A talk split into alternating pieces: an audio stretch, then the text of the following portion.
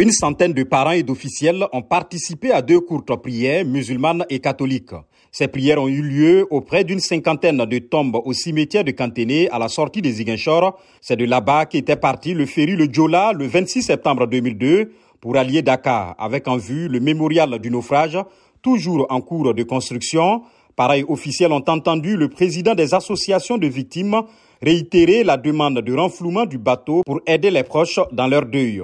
Le président Macky Sall a exprimé sur Twitter la solidarité de la nation et assuré que le souvenir resterait à jamais. Le Djoula a sombré dans la nuit après son départ de Ziguinchor avec plus de 1800 personnes à bord, alors que la capacité était limitée à 536 passagers. Seules 64 personnes ont survécu.